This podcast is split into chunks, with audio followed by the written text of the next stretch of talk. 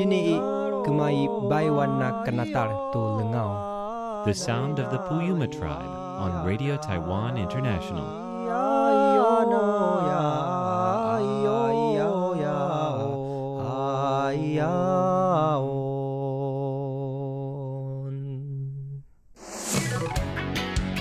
Ladies and gentlemen, here's Shirley Lin with In the Spotlight.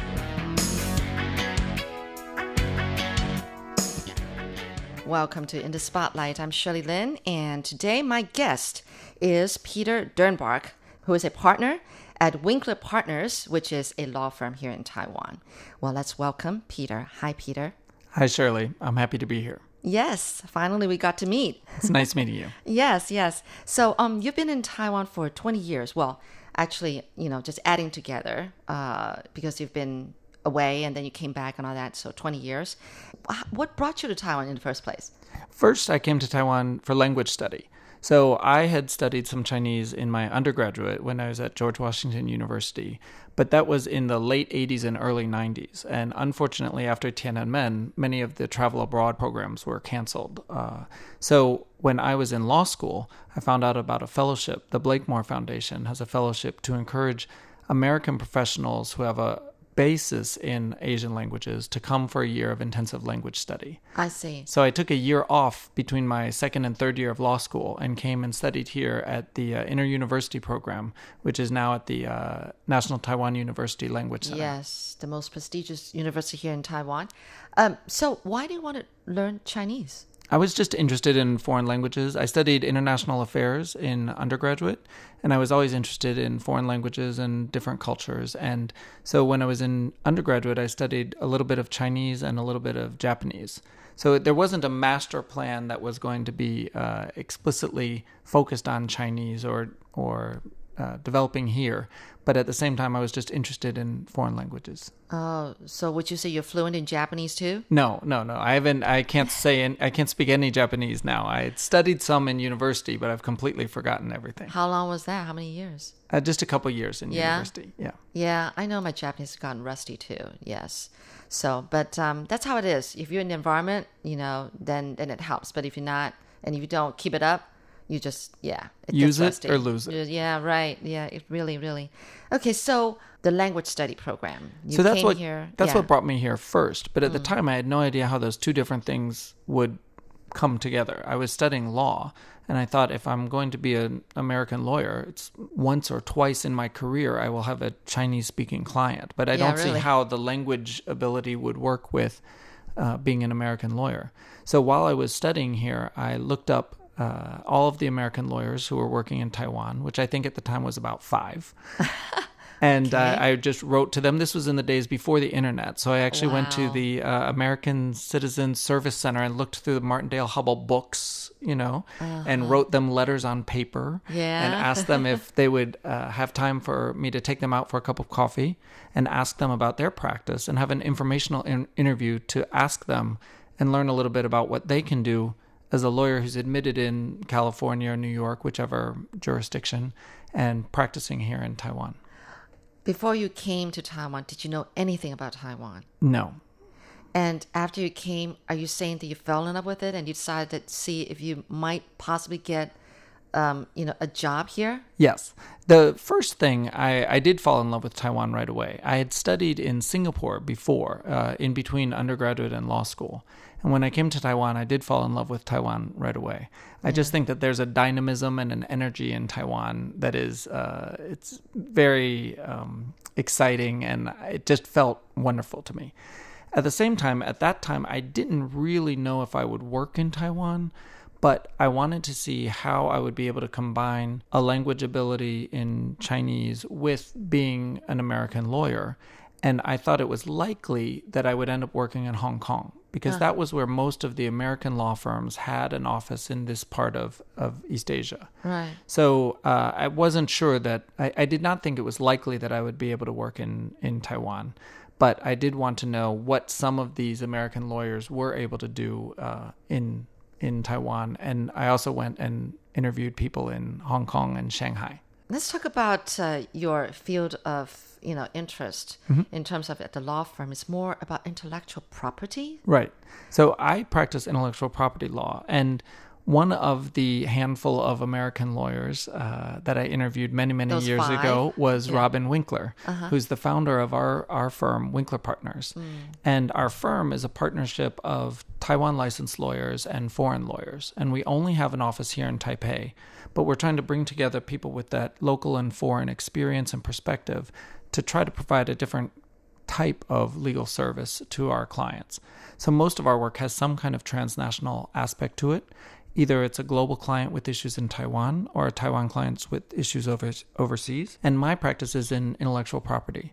So we do a lot of work for uh, trademark owners, brand owners. Uh, we do a lot of work for media and entertainment companies in connection with copyright, obtaining the rights to uh, to create their works, and also protecting those rights once they have created them patents, design patents, trade secrets, different things like that. Yeah.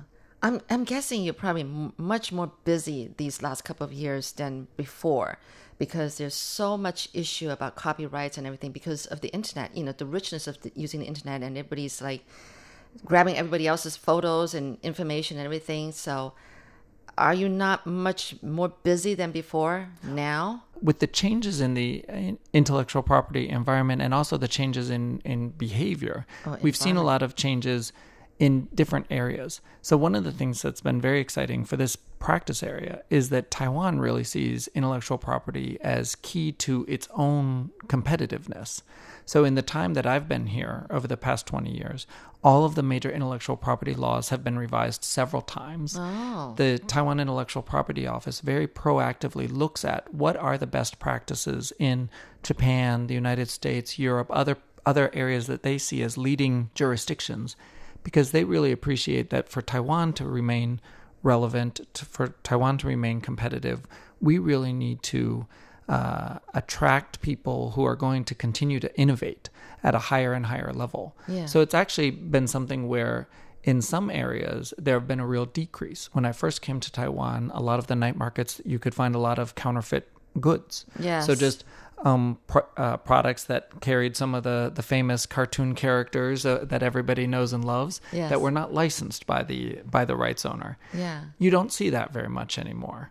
Um, that's in part because Taiwan has really seen that they want to create an environment and an ecosystem where it protects consumers, it protects the creators, and it protects the competitors so that everybody can continue to innovate.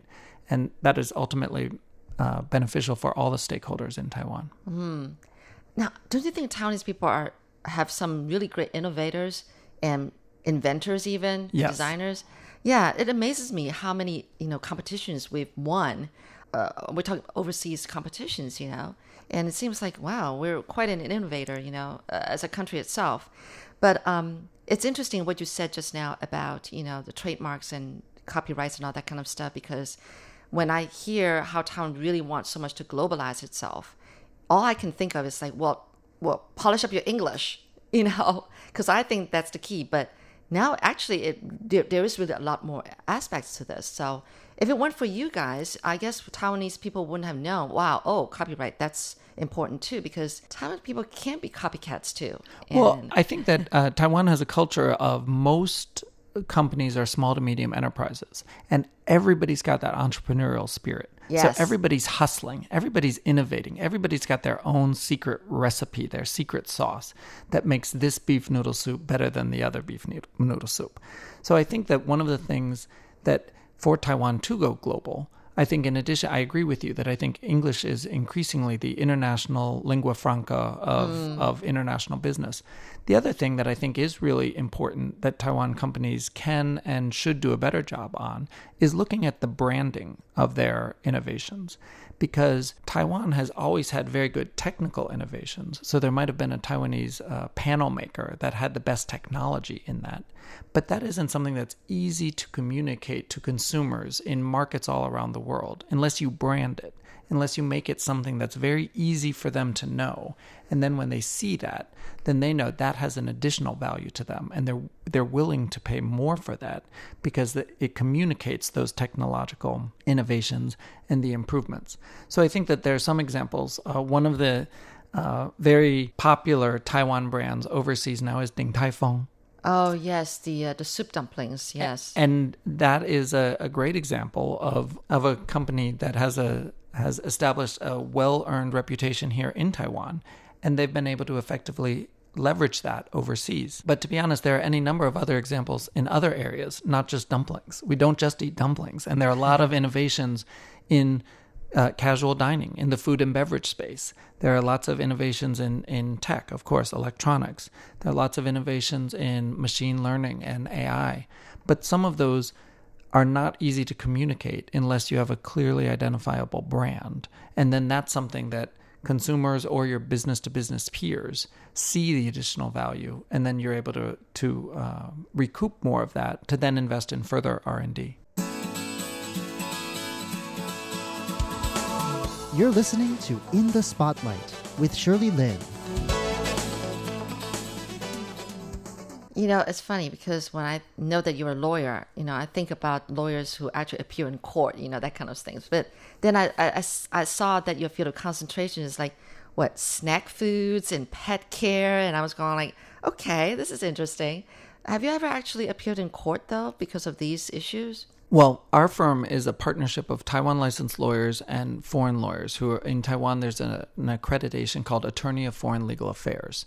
So in 2001 or 2002, the uh, Taiwan changed its lawyers' law to allow lawyers to form formal partnerships. Local lawyers can form partnerships with foreign lawyers, and our firm was the first firm to be approved by the Ministry of Justice to operate as a partnership of local and foreign lawyers. Mm. So I am authorized. I'm an uh, associate member of the local bar, but I'm not a full member of the local bar, and I'm not authorized to issue Taiwan legal opinions or appear in Taiwan courts. Uh-huh. Now, oh, I'm oh, admitted okay. in California and Washington, D.C., uh. but the local licensed lawyers in our firm are able to appear in, in Taiwan courts.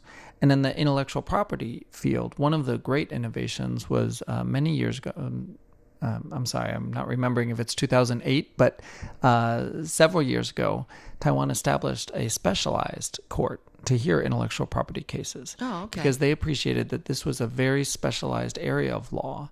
And so, while criminal cases are still held, uh, heard as the court of first instance is the local district court, but for civil claims or for administrative suits, then all of those are heard uh, as the court of first instance by the IP court and that's a group of 15 or 16 specialized, specially trained judges who only hear IP related cases. And that's been great because it provides a much higher degree of certainty for rights owners and also counsel who are advising rights owners on how the laws will likely be interpreted in this particular factual situation. Mm.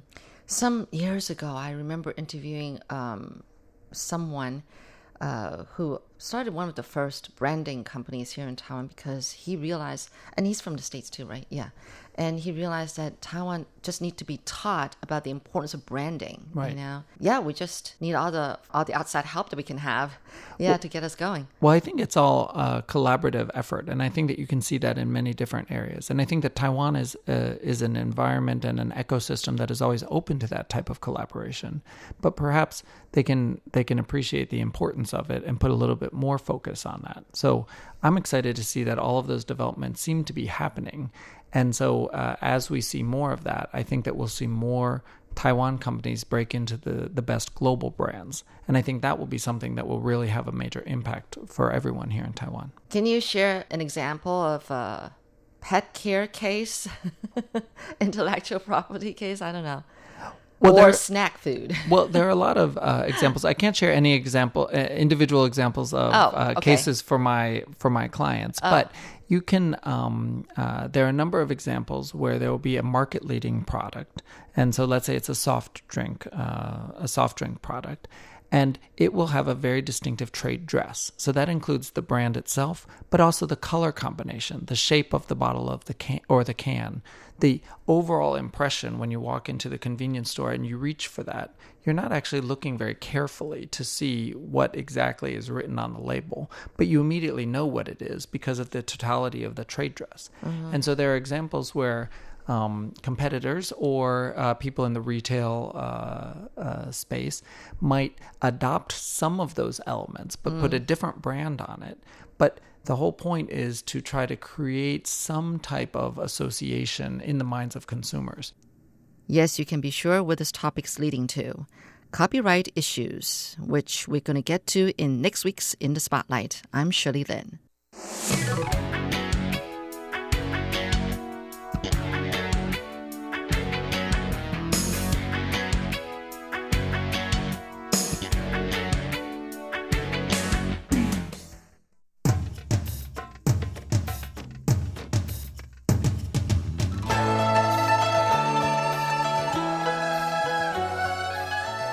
Classic Shorts Stories from Chinese History and Literature. Hello and welcome to Classic Shorts. I'm Natalie So.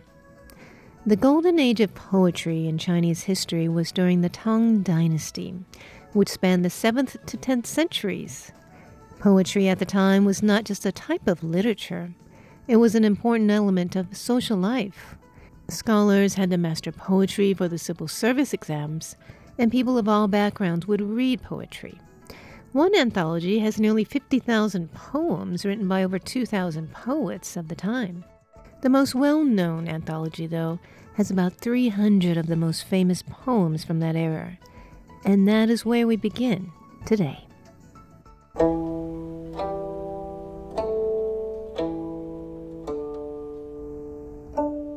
The anthology begins with a poem by Zhang Jiuling called Thoughts 1. A lonely swan from the sea flies to alight on puddles it does not deign. Nesting in the poplar of pearls, it spies and questions green birds twain. Don't you fear the threat of slings, perched on top of branches so high? Nice clothes invite pointing fingers. High climbers' gods good will defy. Bird hunters will crave me in vain, for I roam the limitless sky. The next poem is also by Zhang Jiuling and is called Orchid and Orange. Tender orchid leaves in spring, and cinnamon blossoms bright in autumn are as self contained as life is, which conforms them to the seasons. Yet why will you think that a forest hermit, allured by sweet winds and contented with beauty, would no more ask to be transplanted than would any other natural flower?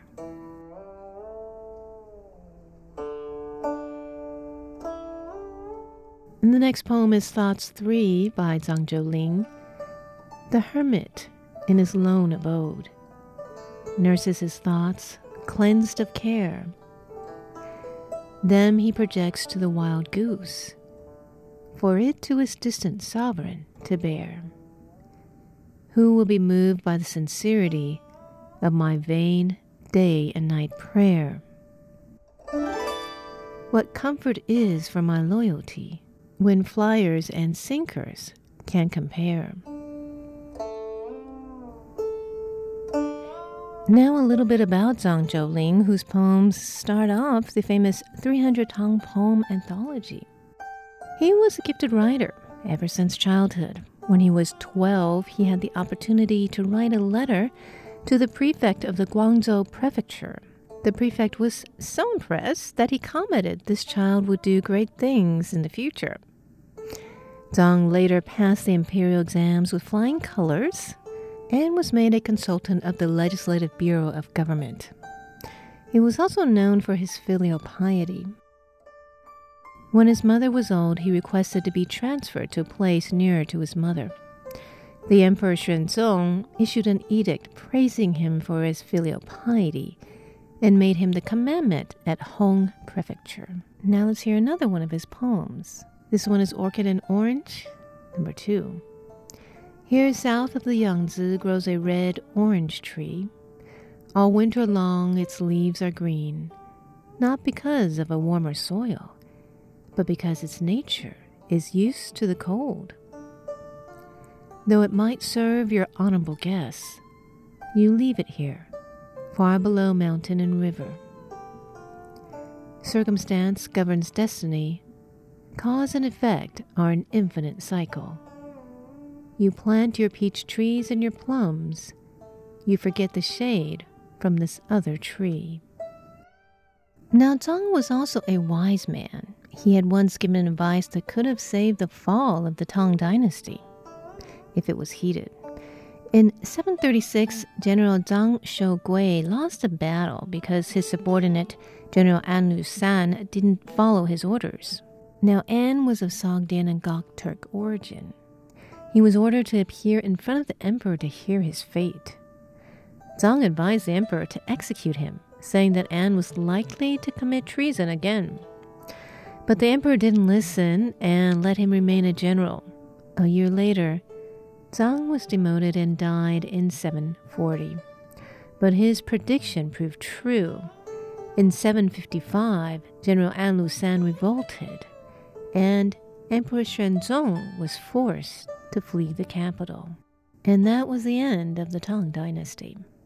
Now let's end the program with the last poem of Zhang Jiuling that was included in the famous Tang 300 poem anthology. It's called Gazing at the Moon, Longing from Afar. The sea gives birth to a shining moon, as the other end of the world shares this moment. This sentimental man resents a distant night, and the whole evening gives rise to longing. Extinguishing a candle, feeling the fullness of moonlight, putting on clothes as I wake in heavy dew. Unable to fill my hands with this gift, I return to bed and dream a lovely tryst.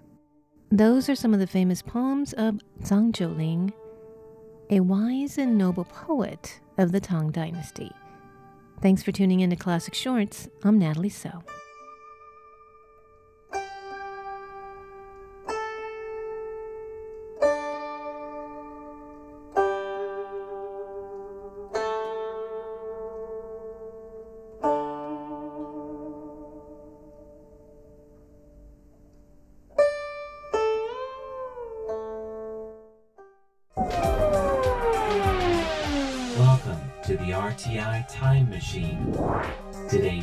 Time traveler is, John Van Trieste, and the destination, the 1910s.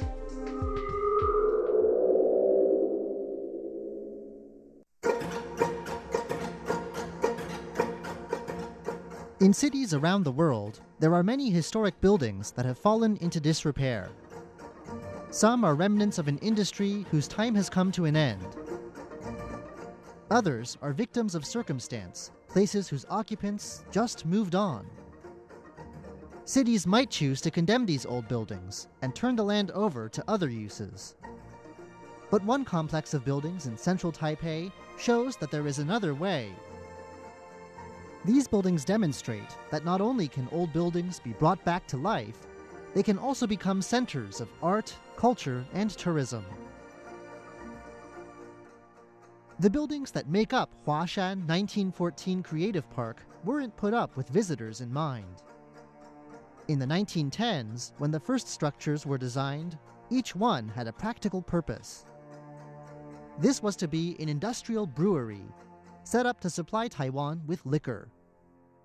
And it was, by all accounts, a successful brewery from the beginning. This brewery was set up by Japanese entrepreneurs around 20 years into Japan's colonial rule over Taiwan.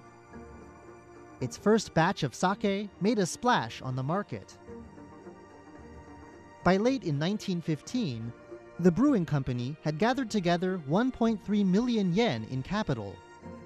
it reorganized itself and moved beyond Japanese drinks like sake, adding local rice wine to its repertoire as well. By its peak, this brewery would employ 400 people. Though the bulk of what's now the park was devoted to brewing, a Japanese company trading in Taiwanese camphor also set up shop here, settling in a complex of buildings to one side. It was a prosperous beginning.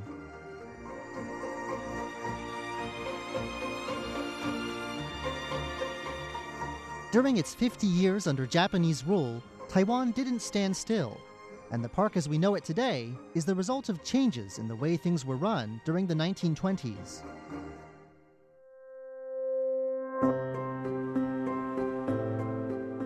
It was during the 1920s, for instance, that the brewery got an early version of its name, Huashan.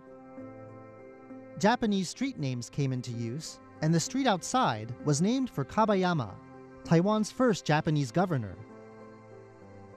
If you look at the characters in the Japanese name Kabayama and the Chinese name Huashan, you'll notice that they are nearly the same. Most importantly, though, the 1920s also saw the colonial government declare a monopoly on important commodities. Among them were alcohol and camphor. The brewery was finally bought out by the government in 1929, and a wave of construction around this time has given us many of the buildings we still see. The brewery continued to be a major producer of alcohol through the 1920s, and though under new management, it continued to fill Taiwan's demand for liquor until 1945. That year, with the end of World War II, Japanese rule on Taiwan came to an end. The Republic of China government replaced Japanese rule, but it kept up the alcohol monopoly it had inherited. As it took over the brewery, it chopped off part of the first character in Kabayama's name, giving us the Chinese name Huashan that we use today. Of course, the post war period brought more than just a name change. The brewery now added cassava liquor, fruit liquors, and other new products to its line. New products, new management yet again, but the same monopoly and the same popularity. Things continued on this way for decades. There were signs around that the world was changing. By the 1960s, for instance, chemical substitutes had shuttered the old camphor business. But the closing of the camphor factory next door just gave the brewery more space for storing all its bottles. Still, changing times did eventually catch up with the place.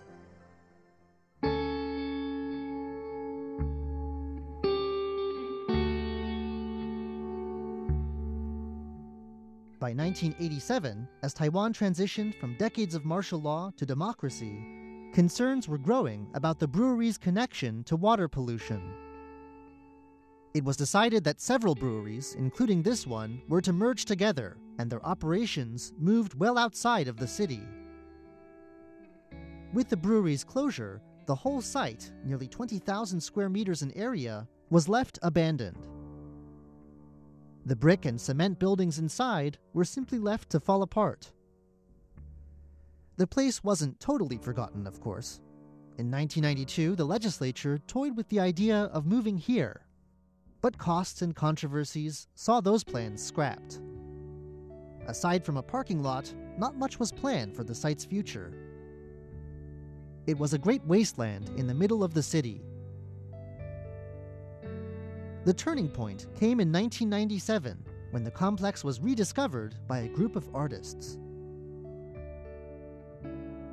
Late that year, a performance troupe called the Golden Bough Theater Group put on a show inside the old rice wine plant. It seemed to the group like a perfect way to put a derelict old place to new use. Maybe through art, it could even be brought to new life. The group had not been invited to perform, though. While the alcohol monopoly had left, this was still state property, and what the artists were doing was trespassing. When word got out, the director of the group was arrested. The arrest, though, set off a big and unexpected discussion about whether the artists might be onto something. The place wasn't being used after all. By the next year, even some cultural officials had been convinced that the artists had a point. The idea of a cultural park began to gain traction.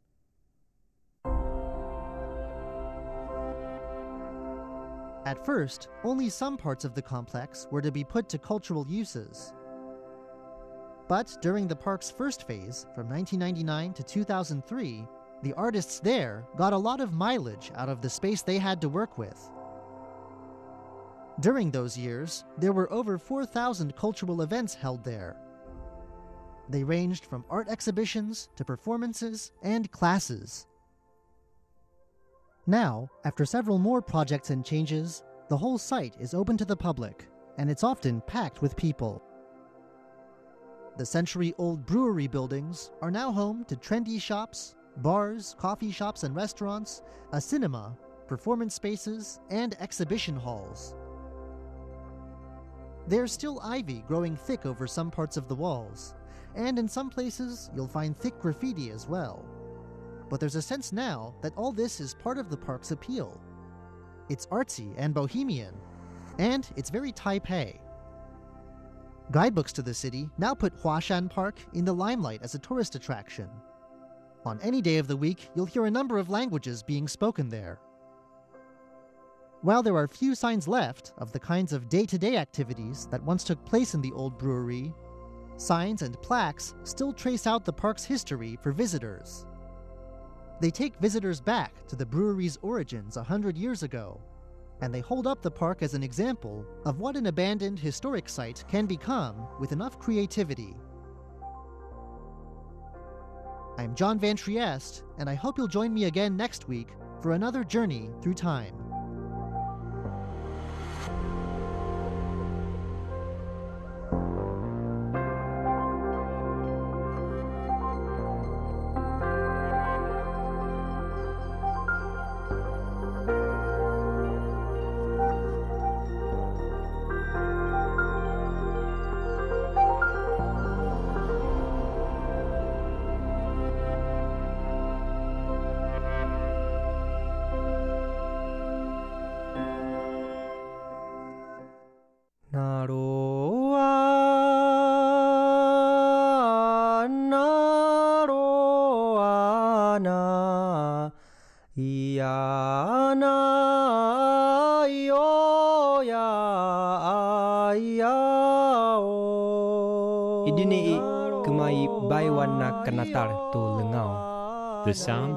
The tribe on Radio Taiwan International.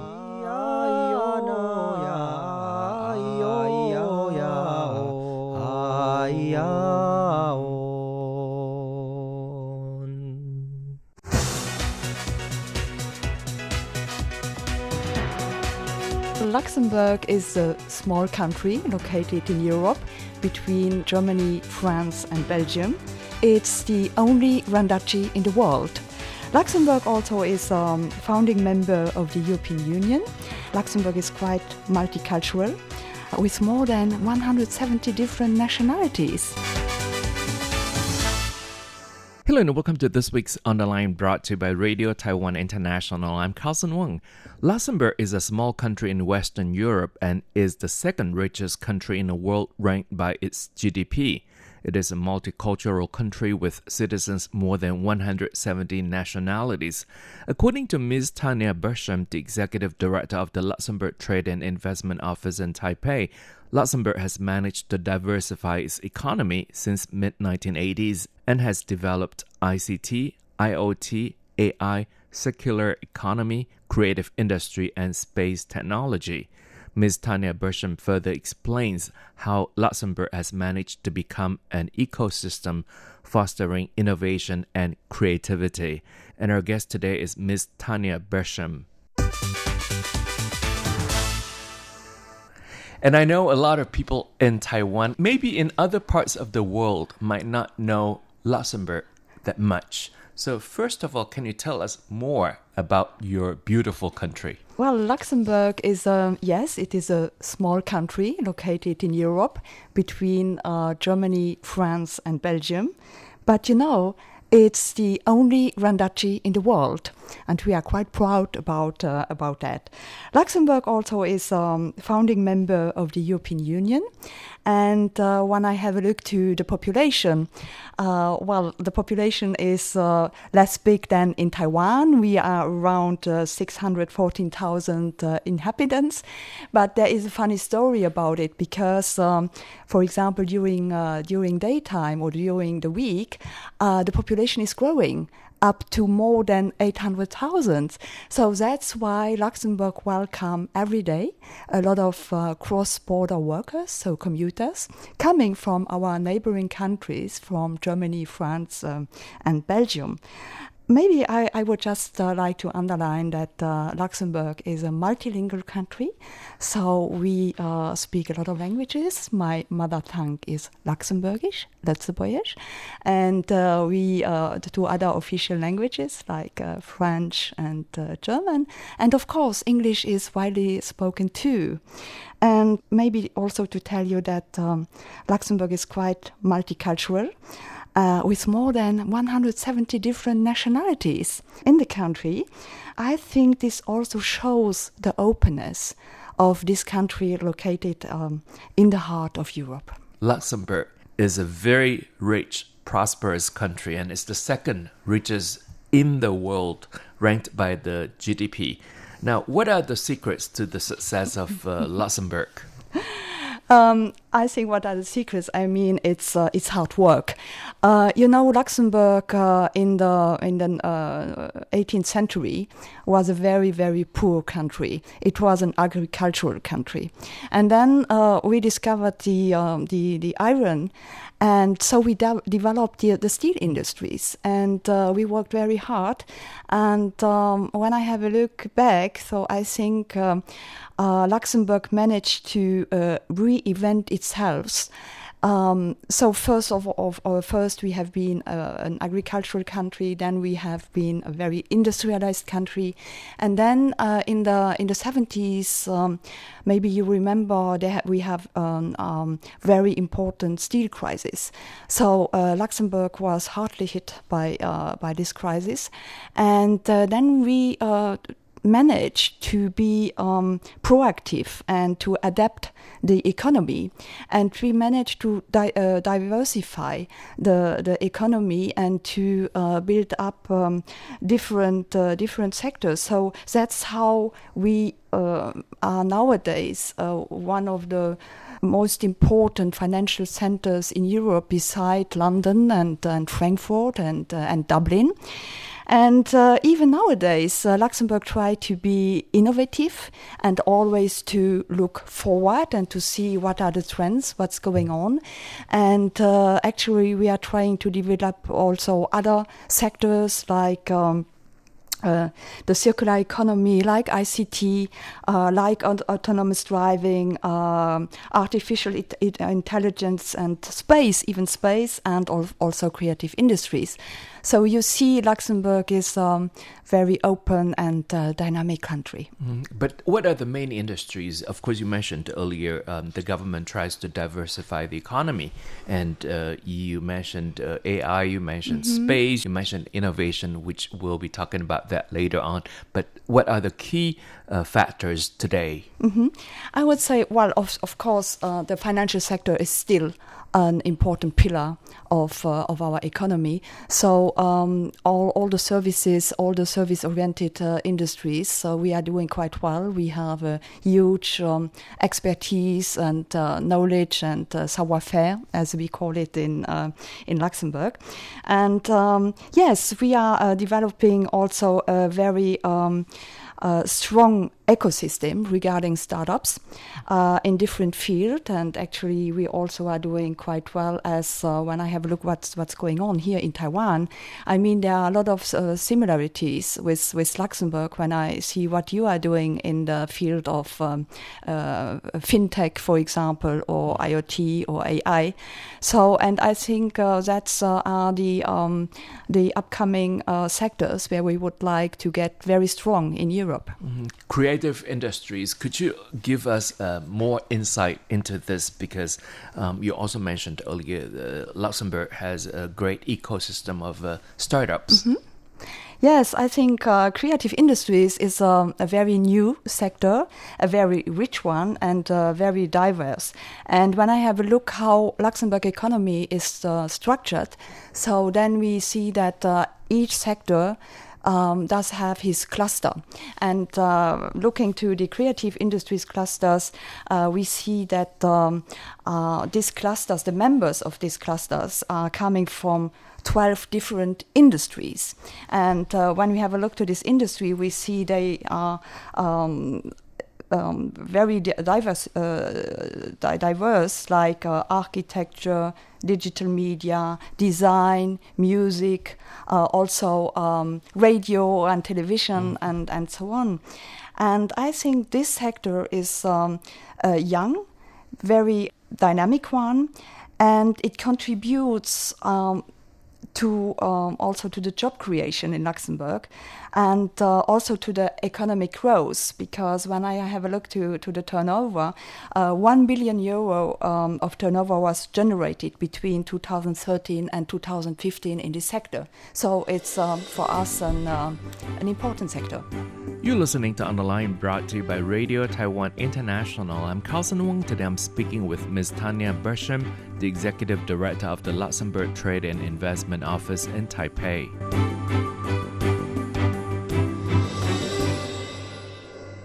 Yes, talking about creative industry, we know that two designers from Luxembourg participated in the Creative Expo Talent 100 in April in Taipei.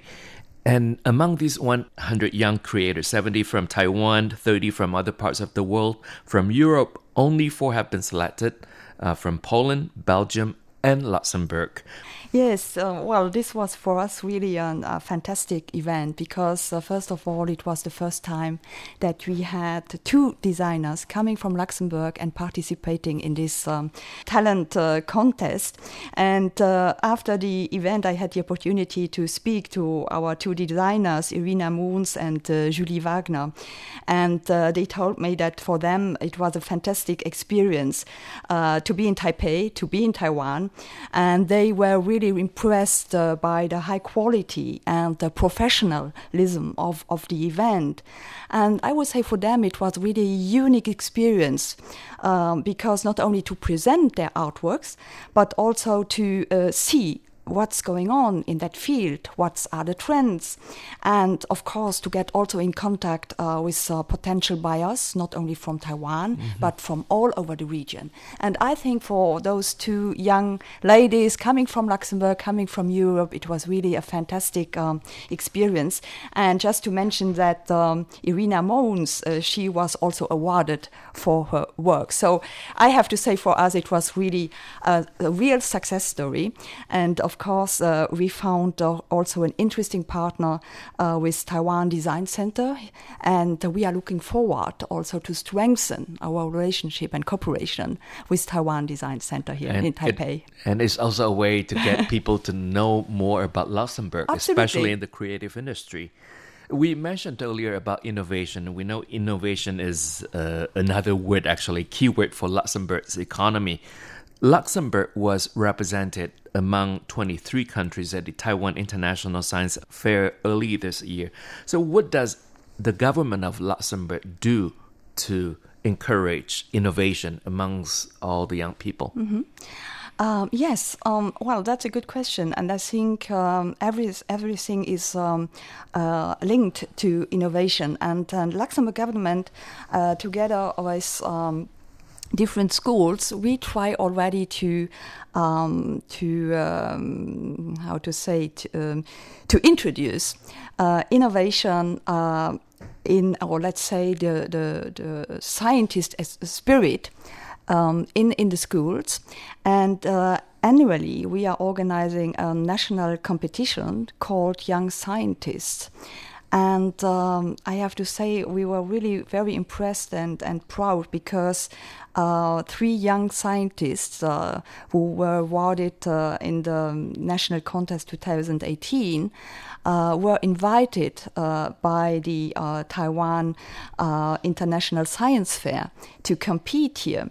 And uh, so for them, of course, again, like for our two designers, it was a fantastic um, experience to to see all these um, Asian colleagues, young scientists, to exchange and uh, to to talk with them and. Uh, then again, a fantastic story was that uh, our three young scientists uh, have been awarded second in the engineering field.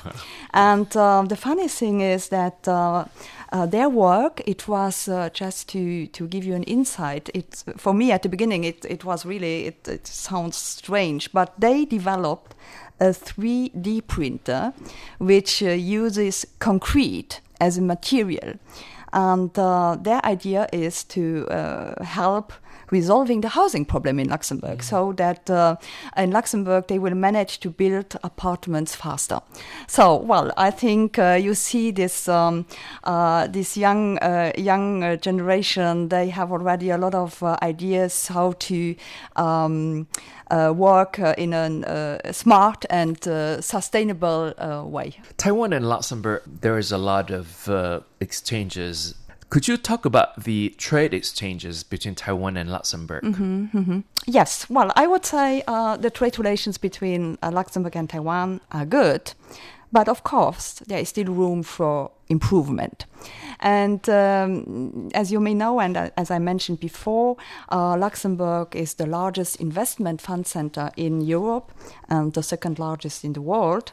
And uh, Taiwan is um, Luxembourg's fourth main market for investment funds after Japan, Macau, and Korea. And uh, well, when I have a look to, to the imports of goods, Taiwan is the fifth biggest market for us um, in Asia. But I would like to um, maybe th- underline also something that when I have a look back to, to our trade relations, then I have to can say that they started already 40 years ago with a flight. And 40 years ago, uh, our national cargo, carrier Cargolux came for the first time over to Taipei. And then 10 years later, China Airlines um, uh, joined. And so I, I think I can say that. Um, that was already a very very close relation and the beginning of um, of a long uh, uh, business relation and uh, business uh, story. And um, maybe not to forget also that um, uh, 12 years ago, uh, we also established the Taiwan Luxembourg Joint Business Council. And uh, I think this is still a major dialogue platform between Luxembourg and Taiwan industries. Uh, because this platform allows to um, explore new opportunities in the field of industrial and, um, and technical cooperation. And that was the first part of our interview with Ms. Tania Berchem, the Executive Director of the Luxembourg Trade and Investment Office in Taipei. And that's it for this week's On the Line brought to you by Radio Taiwan International. I'm Carlson Wong. Thank you for listening. I'll see you next week. Take me. Bye.